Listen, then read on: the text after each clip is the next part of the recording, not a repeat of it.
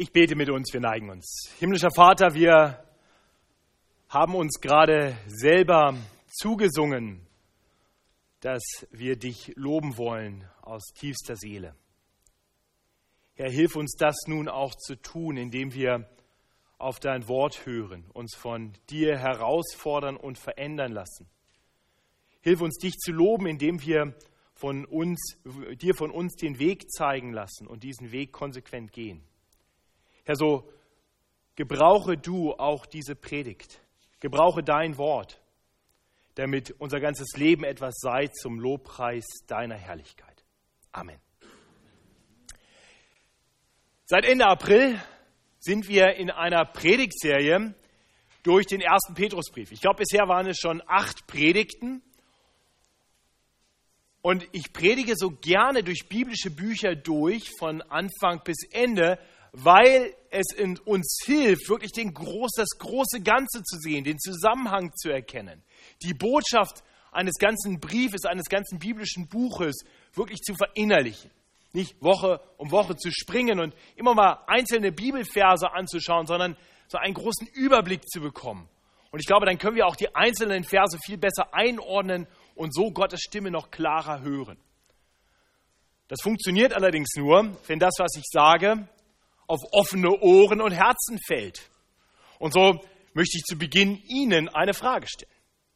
Können Sie das, was wir bisher betrachtet haben im ersten Petrusbrief, in ein oder zwei Sätzen zusammenfassen? Kurz nachdenken. Könnten Sie zusammenfassen, in ein oder zwei Sätzen, worum es im ersten Petrusbrief, zumindest bis zu der Stelle, wo wir jetzt angelangt sind, nämlich in der Mitte von Kapitel 3, geht?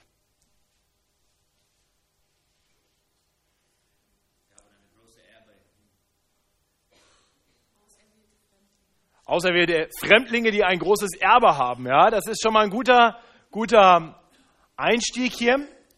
Ja, ich würde es so zusammenfassen. Tatsächlich würde ich damit beginnen, das habe ich ganz am Anfang der Predigtserie gesagt, wenn wir das im Blick haben, diese zwei Worte, auserwählte Fremdlinge, dann haben wir schon ganz viel verstanden. Also ich würde es so zusammenfassen, als auserwählte Fremdlinge sind wir auf der Durchreise hin zu einem großartigen himmlischen Erbe und auf unserer Pilgerreise dorthin sollten wir dieser Welt in Wort und Tat unseren Glauben, unseren Herrn bezeugen. Ja? Dass wir das nochmal klar haben, als auserwählte Fremdlinge auf der Durchreise hin zu einem Ziel und auf dem Weg dorthin sollten wir zeugnishaft leben, sodass alle Welt sehen kann, dass wir nicht mehr zu dieser Welt gehören, sondern zu unserem Herrn. Und wir sind jetzt gerade mitten in einem Abschnitt, in dem es eben um dieses zeugnishafte Leben geht. Nur bevor wir darüber nachdenken, ist es wichtig, dass wir uns verdeutlichen, wer diese Aufträge nun bekommt, die wir hier lesen. Oder in anderen Worten, was die Grundlage ist für den Aufruf, den wir jetzt hören. Die Grundlage ist, dass wir auserwählte Fremdlinge sind. Das heißt, dass wir aufgrund von Gottes souveräner Gnade wiedergeboren worden sind, ein neues Leben haben, das uns eben jetzt in dieser Welt zu Fremdlingen macht. Wir, wir waren einst Teil dieser Welt, lebten für diese Welt und waren in gewisser Weise gefangen in Sünden, in einem Leben für uns selbst. Und Gott hat uns aus dieser Welt herausgerufen. Er hat uns sich selbst so vor Augen gestellt, dass wir ihn erkennen als den wunderbaren Gott, unseren Retter, unseren Erlöser, auf den wir zuleben. Und wenn wir das verstehen, ja, dann, dann sind wir wiedergeboren. Durch das Wirken von Gottes Geist sind wir nun zugerüstet und wir leben auf dieses sichere Ziel zu. Und Gott steht uns dabei bei. Er steht uns zur Seite und führt uns zum Ziel unseres Glaubens. Und das ist wichtig, dass wir das vor Augen haben, gerade wenn wir eine herausfordernde Botschaft hören wie die heutige, dass wir wissen, das, was wir heute hören, ist nicht Grundlage dafür, dass wir dann auserwählt werden, dass wir Fremdlinge dieser Welt werden und ein Erbe bekommen. Nein, das ist die Konsequenz davon. Gottes Wirken kommt zuerst. Und weil Gott an uns gehandelt hat und weil Gott an uns handelt und weil Gott uns ein Ziel vor Augen gestellt hat, deshalb leben wir nun anders und so weiß Petrus uns den Weg. Und so ist die grundlegende Frage zuerst einmal die, weißt du dich von Gott geliebt? Weißt du darum, dass Gott, so wie Raimund Puis letzte Woche gepredigt hat von Johannes 3,16, weißt du, dass Gott dich so sehr liebt, dass er seinen einen geliebten Sohn dahingegeben hat, damit alle, die an ihn glauben, nicht verloren gehen. Und das wäre unsere Bestimmung ohne Gottes Eingreifen. Weißt du, dass er das getan hat aus seiner Liebe, als wir noch seine Feinde waren, so dass wir eben nicht verloren gehen, sondern gerettet werden hin zu einem himmlischen Erbe. Lieber Nicht-Christ, das ist grundlegend für alles, was ich jetzt sage. Und ich möchte, dass du ganz klar hörst, das ist es, was du zuerst verstehen musst. Und wenn du Fragen dazu hast, dann sprich den an, der dich mitgebracht hat. Sprich mich nachher an der Tür an, dass, dass du erfahren kannst, wie du diesen Weg, der dann folgt, gehen kannst, weil das ist grundlegend. Alles, was ich jetzt sage, ist nicht etwas, was uns dazu befähigt, das Erbe zu bekommen, sondern ist die Konsequenz eines Lebens derer, die schon Erben sind. Ich möchte also, dass du meine Predigt nicht hörst als eine Moralpredigt. Du musst das tun, damit Gott dich liebt. Nein, Gottes Liebe ist bedingungslos da für alle, die sie annehmen, die im Glauben zu ihm kommen. Aber als die, die bedingungslos geliebt sind, alle die, die Gott wirklich kennen, die leben auch anders. Die folgen ihm nach. Die leben bewusst als seine Kinder in dieser Welt und sind so auf der Durchreise, sind Pilger. Und für diese Menschen ist die Botschaft unseres heutigen Predigtextes 1. Petrus 3, die Verse 8 bis 17. Finden Sie auf Seite 252, wenn Sie mitlesen wollen, in den ausliegenden Bibeln. Seite 252 im hinteren Teil, 1. Petrus 3, die Verse 8 bis 17.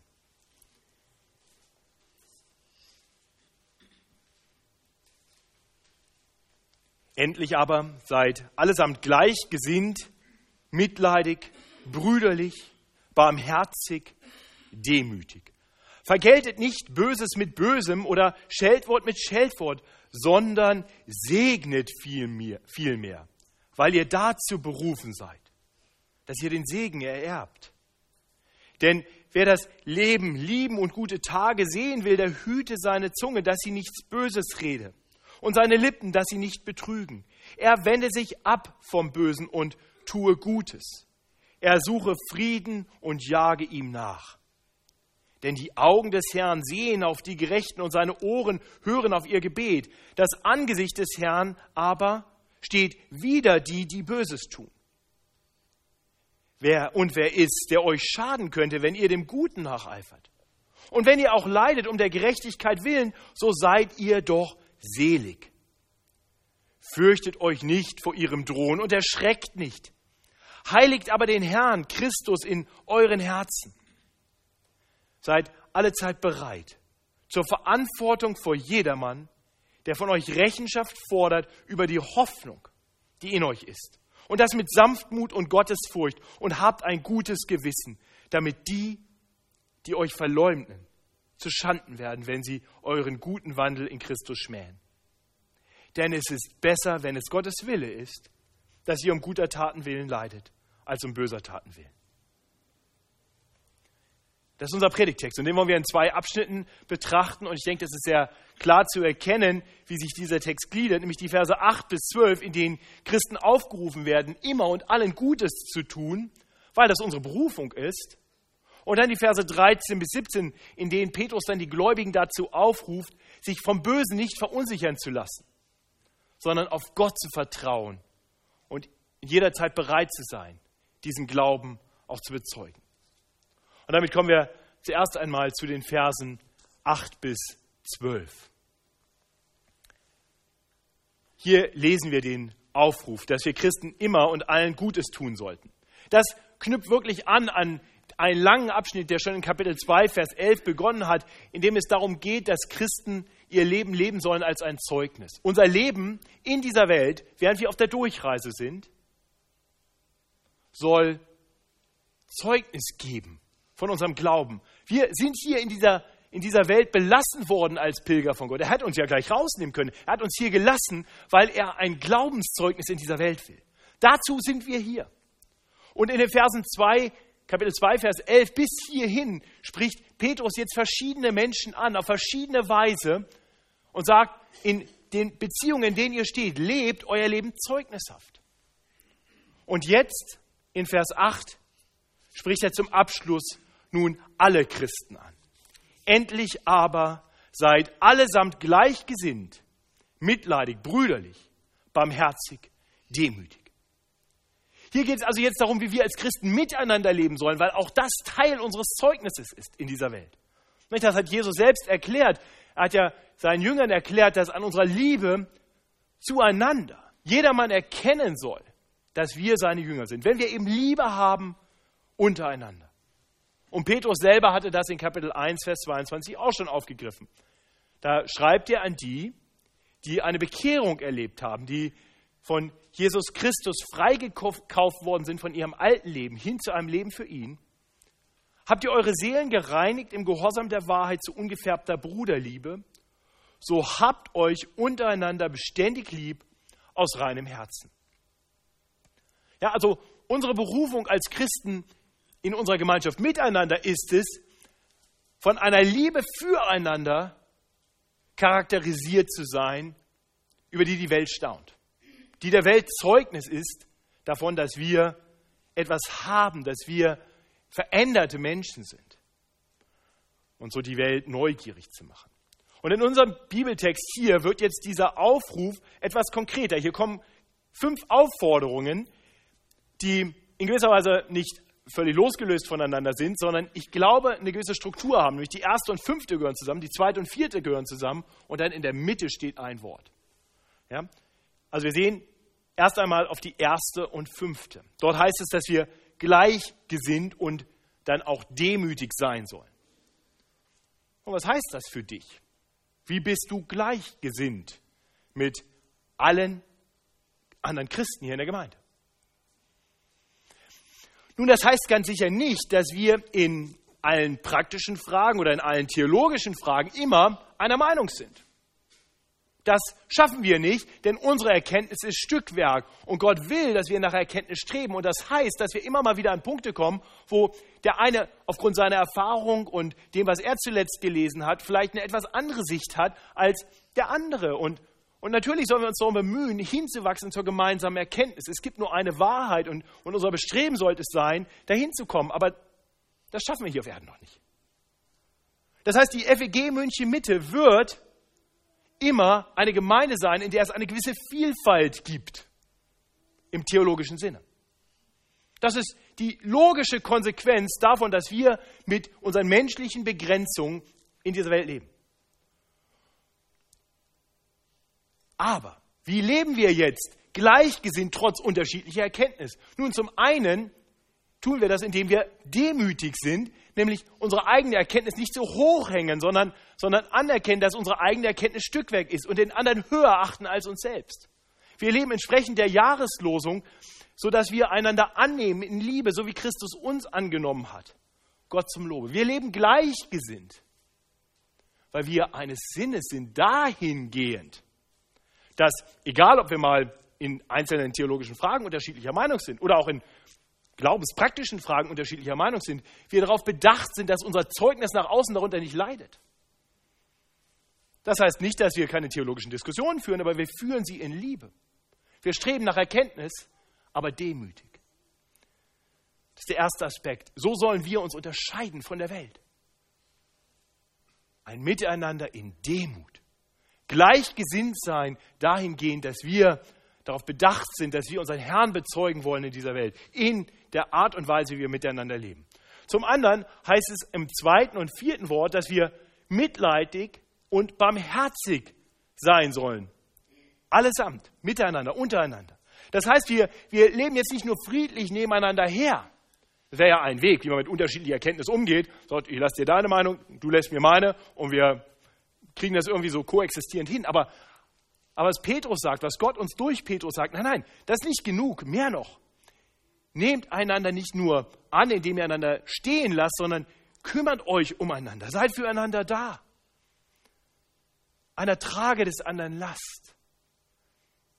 Freut euch mit den Fröhlichen, weint mit den Weinenden, seid mitleidig.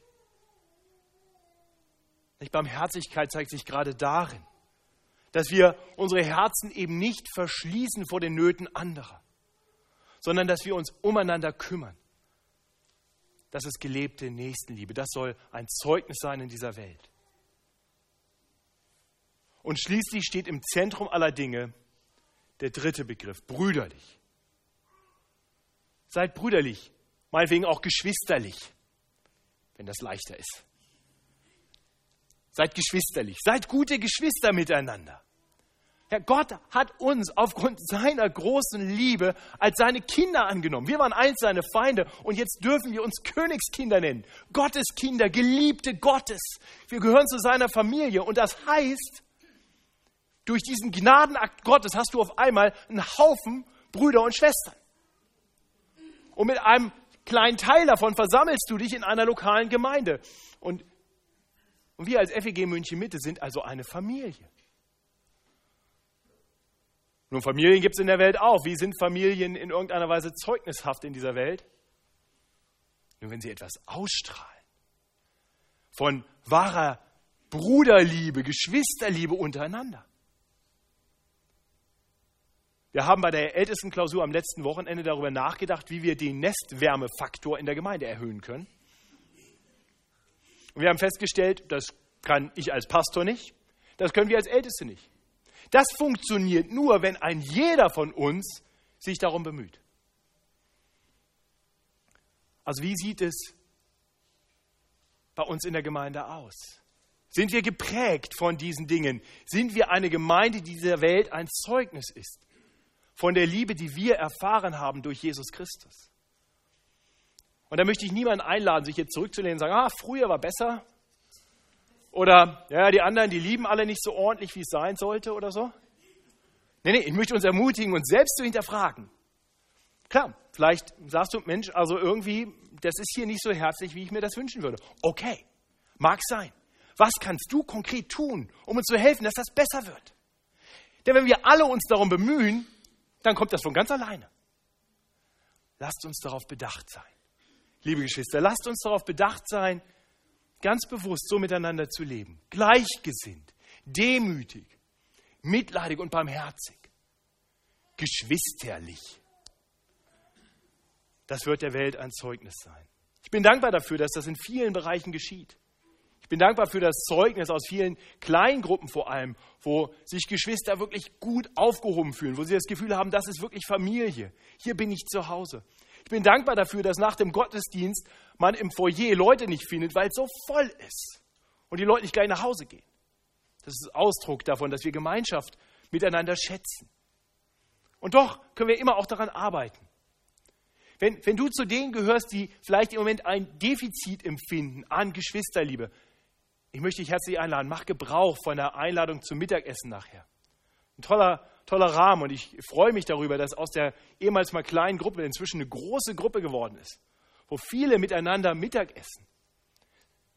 Lern Menschen kennen, lern Geschwister kennen, lern deinen Bruder und deine Schwester kennen und leb Gemeinschaft mit ihnen. Ich möchte uns auch einladen, die nächste Woche den Gemeindetag zu nutzen. Nimm dir Zeit, komm raus nach Starnberg, bleib nicht nur für den Gottesdienst und die Taufe, bleib für den Nachmittag oder den Mittag. Und, und lasst uns dafür sorgen, dass wir keine geschlossenen Gesellschaftengruppen, äh, Gesellschaften bilden. Dass wir immer schauen, ist da jemand, der, der vielleicht noch kein Nest hat, noch keinen hat, mit dem er zusammensitzt? Können wir ihn einladen? Können wir Leute integrieren, damit wir mehr diese Gemeinschaft leben? Und das beginnt damit, dass wir sagen, Mensch, eigentlich hätte ich noch einen Platz im Auto frei. Aber ja, die E-Mail-Adresse von Christian Klein, die war so kurz eingeblendet. Kein Problem, sprich mich an, ich, oder schick mir eine E-Mail, Gemeinde ist im Internet zu finden, kannst eine E-Mail ans Sekretariat schicken. Wir helfen dir, jemanden mitzunehmen. Die Nestwärme beginnt bei dir im Auto. Und wenn du keinen Platz hast, schreib mich auch an, falls du Christian Kleins E-Mail-Adresse nicht mitbekommen hast. Wir wollen dir einen Platz finden, wo du Nestwärme empfindest. Und zu fünft im Auto bei warmem Wetter, da kommt Nestwärme auf.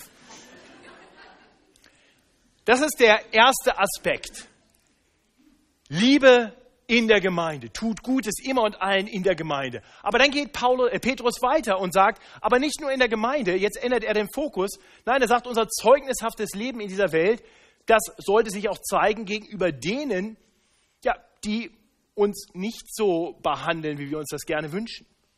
Menschen, die uns vielleicht noch feindlich gegenüberstehen. Verkältet nicht Böses mit Bösem oder Scheldwort mit Scheldwort, sondern segnet vielmehr, weil ihr dazu berufen seid, dass ihr den Segen ererbt. Das ist ein Aufruf in Vers 9. Und Vers 10 bis 12, der sagt Petrus uns letztendlich nur, ach übrigens, das ist nicht mein Gedanke, das kommt aus dem Alten Testament. Und dann zitiert er den vorhin von uns gemeinsam gelesenen Psalm 34. 10, Verse 10 bis 12 sind ein Zitat. Denn wer das Leben lieben und gute Taten sehen will, der hüte seine Zunge, dass sie nichts Böses rede und seine Lippen, dass sie nicht betrügen. Er wende sich ab vom Bösen und tue Gutes. Er suche Frieden und jage ihm nach. Denn die Augen des Herrn sehen auf die Gerechten und seine Ohren hören auf ihr Gebet. Das Angesicht des Herrn aber steht wider die, die Böses tun. Wir sollen also nicht nur unseren Glaubensgeschwistern Gutes tun, nein, sondern überhaupt allen Menschen. Wir Christen sollten eine Horde von Menschen sein, die durch diese Welt geht und ständig Gutes tut. Liebevoll ist, nach Frieden sucht. Warum? Weil das unsere Berufung ist, wie es hier heißt. Unsere Berufung. Nun, was genau ist eigentlich gemeint bei der Berufung? Ist ja ein bisschen schwierig, wenn man das liest, sondern segnet vielmehr, weil weil ihr dazu berufen seid oder weil ihr dazu berufen seid, dass ihr den Segen ererbt? Muss der Bezug zurück oder nach vorne gehen? Geht es hier quasi um das Ziel, dass ihr den Segen ererbt oder geht es um einen konkreten Weg? Segnet vielmehr, wenn man euch mit Bösem entgegnet. Und ich glaube, diese sprachliche Ungereimtheit, die übrigens nicht nur in der Luther-Übersetzung ist, sondern auch im Original, im Griechischen, die ist kein Zufall. Letztendlich sind wir Christen zu einem Ziel berufen. Das haben wir von Anfang an des ersten Petrusbriefs gesehen. Das Ziel unseres Glaubens ist das himmlische Erbe, das für uns aufbewahrt wird.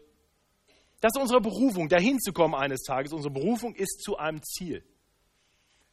Aber unsere Berufung ist natürlich auch zu dem Weg hin zum Ziel. Wir, wir haben diese Berufung zu einem großartigen Ziel, aber, aber zu diesem Ziel kommen wir nicht einfach irgendwie, sondern über einen konkreten Weg. Und das zeugnishafte Leben, das ist genau der Weg dahin. Erinnert euch nochmal daran, warum sind wir überhaupt noch hier?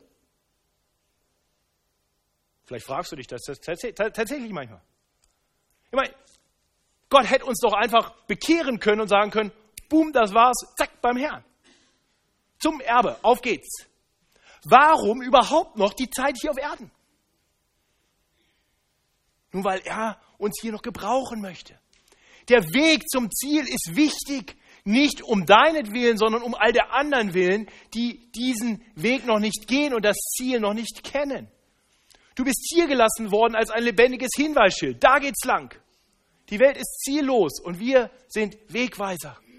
Und so ist der Weg Teil unserer Berufung. Es gibt keine Abkürzung die Herausforderungen hier auf Erden, die Gott uns gibt, die sind von ihm gewollt, weil er sie gebrauchen will. Die schwierigen Situationen, in die er uns stellt, in die stellt er uns ganz bewusst, damit wir Zeugnis geben können. Und darin lässt Gott uns nicht alleine, liebe Geschwister. Darin steht er uns zur Seite. Das ist denn der Aspekt in Vers 12. Denn die Augen des Herrn sehen auf die Gerechten Gott schaut nicht weg. Gott sagt, ach, jetzt muss er mal durchleiden. Nein, nein, er sieht uns und das heißt mehr als nur, er beobachtet und sagt, jetzt gucke ich mal, was der macht. Nein, er sieht in Liebe auf dich. Er, er achtet genau auf dich. Er weist dir sogar den Weg mit seinen Augen. Und er hört deine Gebete. Auch wenn es dir manchmal nicht so vorkommt, er hört, was du sagst, er kennt deine Herausforderung und er steht dir bei. Und das Böse, was dir geschieht, auch das sieht er. Das sieht er anders. Das Angesicht des Herrn aber steht wieder die, die Böses tun. Ihr Lieben, wir sind von Gott berufen zu einem wunderbaren Ziel hin. Über einen manchmal beschwerlichen Weg. Und Gott steht uns dabei zur Seite. Er hat auf seine Kinder Acht und hilft uns dabei, entsprechend unserer Berufung zu leben. Und deshalb sollten wir uns vom Bösen nicht verunsichern lassen. Und genau das ist dann der zweite Abschnitt. Nicht in den Versen 13 bis 14 lesen wir davon, wie es unsere Berufung ist, das Böse nicht an uns ranzulassen. Die Frage am Anfang ist eine seltsame Frage. Und wer ist, der euch schaden könnte, wenn ihr dem Guten nacheifert? Fällt dir jemand ein? Ja, ne? Jede Menge. Scheinbar. Petrus weiß das, der schreibt hier an Christen, die leiden. Also er weiß, der Weg ist nicht immer Zuckerschlecken. Aber er, er, schreibt ja dann auch gleich in Vers 14, und wenn ihr auch leidet um der Gerechtigkeit willen, so seid ihr doch selig. Also offensichtlich ist das Leiden um der Gerechtigkeit willen etwas, was uns letztendlich nicht schaden kann. Okay? Warum? Weil wir bei Gott geborgen sind. Leiden? Ja. Für eine Zeit nämlich für die Zeit der Durchreise. Und eines Tages kommst du an die Schwelle des Todes. Und als Christ weißt du, du darfst du über diese Schwelle rübergehen und kommst ins ewige Leben. Du kommst in die Herrlichkeit Gottes. Und das Leiden, das dich vielleicht noch bis in den Tod hineingebracht hat, das muss an dieser Schwelle stehen bleiben. Das kommt nicht rüber. Das Leiden kann dir nichts anhaben, es kann dir nicht mehr schaden. Du bist sicher. Du bist angekommen, du bist deinen Weg gegangen und bist am Ziel. Und so kann uns nichts und niemand in letzter Instanz schaden, wenn wir dem Guten nacheifern. Das heißt, wenn wir für Gott leben. Ihr Lieben, ich weiß, das ist schwer zu glauben. Erlebt haben wir das noch nicht. Wir alle sind immer noch auf dieser Seite der Schwelle des Todes. Und manchmal gehen wir durch schwere Leidenszeiten. Und deswegen ist es so wichtig, dass wir das tun, wozu uns Petrus dann aufruft. Fürchtet euch nicht vor ihrem Drohen, erschreckt nicht. Heiligt aber den Herrn Christus in euren Herzen. Was Petrus uns damit sagen will, mit diesen etwas schwierigen Worten, heiligt aber den Herrn in euren Herzen, heißt nichts anderes als informiert euer Herz vom Kopf her. Predigt euch selber, gerade auch in guten Zeiten, predigt euch, der Herr ist mein Hirte. Erinnert euch daran, dass hinter dem finsteren Tal die grünen Auen sind, wie es im Psalm 23 heißt. Macht euch immer wieder klar, darüber, über all dem, was hier in dieser Welt um mich herum ist, um all die Dinge, die mir vielleicht auch Leiden zufügen, die mir das Leben schwer machen, über all den Dingen steht der Herr, der mich liebt der mich durchtragen will. Ihn heilige ich. Ihn setze ich bewusst auf den Thron meines Lebens. Auf ihn will ich schauen und vertrauen, über alles Leid hinweg. Ich kann aufgrund der Schrift, die mir einen Blick gewährt, schon über die Schwelle hinausschauen, hin zum Ziel. Und darum wissen, ich lebe für ihn. All das andere kann mir letztendlich nichts anhaben. Das ist der Aufruf hier. Heiligt aber den Herrn Christus in euren Herzen. Das kommt nicht so von alleine, das müssen wir immer wieder tun. Immer wieder uns besinnen auf die Liebe Gottes, die sich uns offenbart hat in Jesus Christus. Und das bringt uns dann hin zu einem Frieden, zu einem tiefen Frieden, zu einem Frieden, der zeugnishaft ist, wenn auch um uns herum die Welt um Chaos versinkt. Wenn die Menschen durcheinander laufen, wenn die Leute das Gefühl haben, dass der Boden unter den Füßen verschwindet, dann können wir feststehen. Denn wir stehen auf einem soliden, auf einem festen, auf einem ewigen Fundament. Und wenn wir so leben, wenn wir diesen göttlichen Frieden haben, inmitten aller Herausforderungen des Lebens, dann wird das Fragen aufwerfen. Und es wird uns die Möglichkeit geben, genau das zu tun, wozu Gott uns hier belassen hat, nämlich Zeugnis zu geben von unserem Herrn. Und genau dazu ruft uns dann Petrus in den abschließenden Versen auf. Seid alle Zeit bereit zur Verantwortung von jedermann, der von euch Rechenschaft fordert über die Hoffnung, die in euch ist. Wie sieht es bei dir aus? Bist du bereit, kannst du Zeugnis geben von der Hoffnung, die in dir ist. Der erste Schritt dahin ist, dass wir unsere Herzen informieren, nicht so, dass wir nicht in Panik verfallen. Aber wie ist das? Bist du alle Zeit bereit? Bist du auf jede Gelegenheit vorbereitet? Oder geht es dir so wie mir? Kennst du Situationen, wo die Tür für ein großartiges Zeugnis weit offen ist und du es total verboxt? Willkommen im Club. Ich kenne das nur zu gut. Meine Spontanität kommt meist fünf Minuten zu spät. Ihr Lieben, und das kommt vor. Und wir haben einen gnädigen Gott, der auch mit all unseren Schwächen arbeiten kann und arbeiten will. Aber wenn wir das erleben, dann lasst uns doch diesen Aufruf ernst nehmen und sagen, seid allzeit bereit. Okay, wie kann, was kann ich tun, damit ich alle Zeit bereit bin zur Verantwortung? Das beginnt vielleicht damit, dass ich mir nochmal genau überlege, was ist es eigentlich, dass ich glaube? Was genau ist meine Hoffnung? Es wird auch deinem Herzen gut tun, dir das immer wieder deutlich zu machen. Und natürlich, Gott kann dir die richtigen Worte schenken in dem Moment. Es ist nicht alles nur Vorbereitung. Gottes Geist gibt uns manchmal einfach die Worte. Auch das haben wir schon erlebt. Nicht? Aber, aber das entlässt uns ja nicht aus der Verantwortung, gerade wenn wir es mal verbockt haben, zu überlegen, was kann ich beim nächsten Mal besser machen? Vielleicht mit einem guten Freund mal bewusst darüber nachzudenken. Vielleicht mal einen, einen älteren, reiferen Bruder oder eine ältere Schwester fragen. Äh, vielleicht ist der Weg, um alle Zeit bereit zu sein, zu sagen, lieber Uli Hees, wann machst du das nächste Mal eigentlich einen Glaubensgrundkurs, äh, einen Evangeliumskurs? Wann, wann kann ich von dir mal wieder lernen, wie ich mein Zeugnis geben kann? Hilf mir dabei. Das ist ein tolles Angebot, was der Uli da macht. Macht Gebrauch davon. Oder wer sagt, so ein, so, so ein, Kurs ist mir zu viel. Wir haben ein kleines Büchlein, ich bin mir sicher, liegt unten auf dem Büchertisch. Was ist das Evangelium? Vielleicht einfach nochmal nachlesen und sich das klar machen. Sodass ihr alle Zeit, sodass wir alle Zeit bereit sind zur Verantwortung vor jedermann, der von uns Rechenschaft fordert.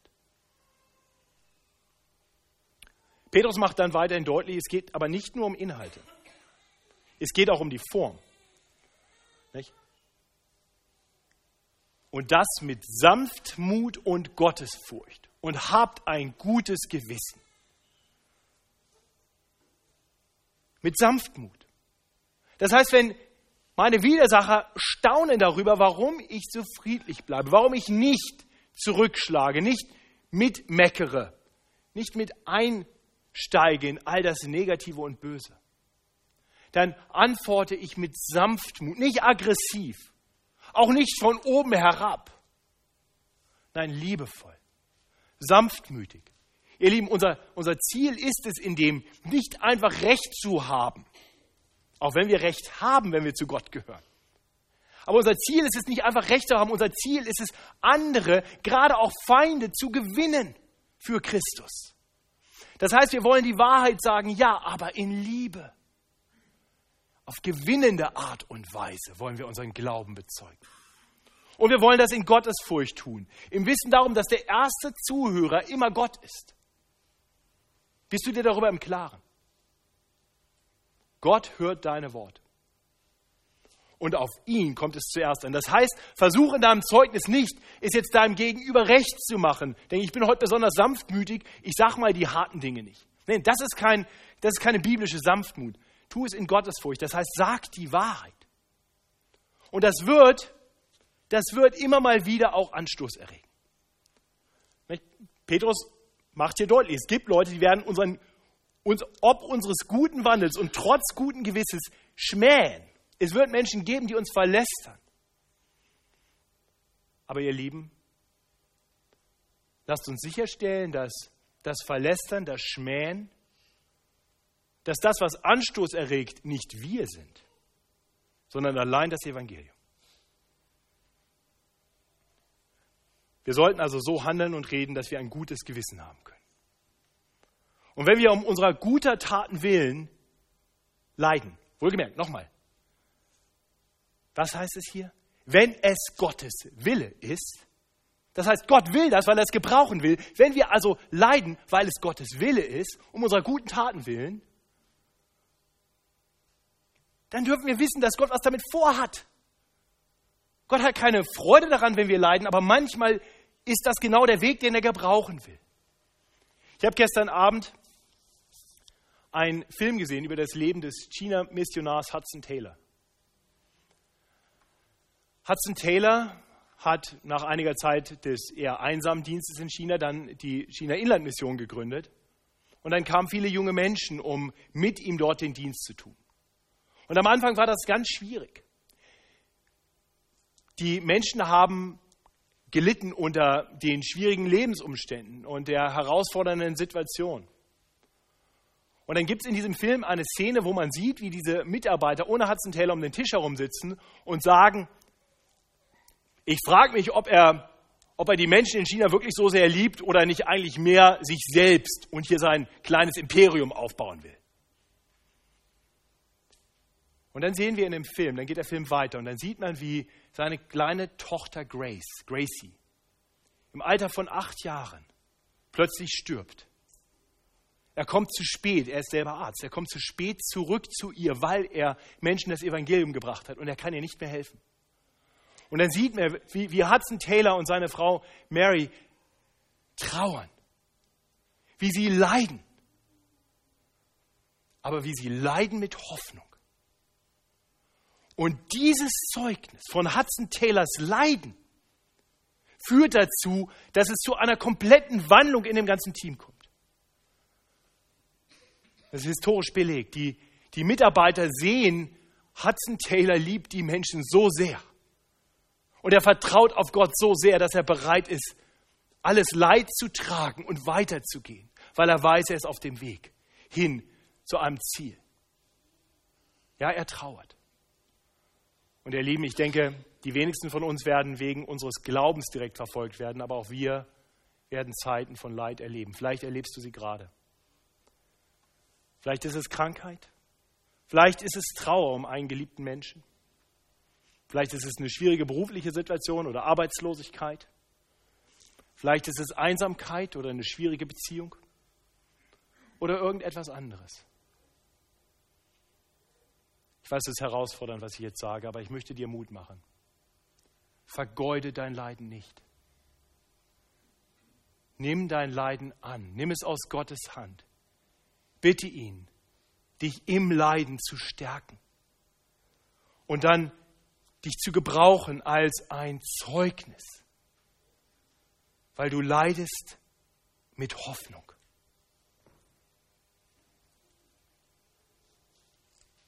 Ihr Lieben, als, als Gottes Kinder sind wir auf dem Weg. Weg auf dem Weg zu, zu einem großartigen Ziel. Lasst uns eine Gemeinde sein, in der wir füreinander da sind, miteinander lieben, in herzlicher Liebe, wo wir mit denen, die leiden, mitleiden, ihnen zur Seite stehen und so auch ein Instrument Gottes sind im Leben derer, die durch schwere Zeiten gehen. Und lasst uns unseren Glauben bezeugen denen, die uns Böses tun, indem wir sie lieben.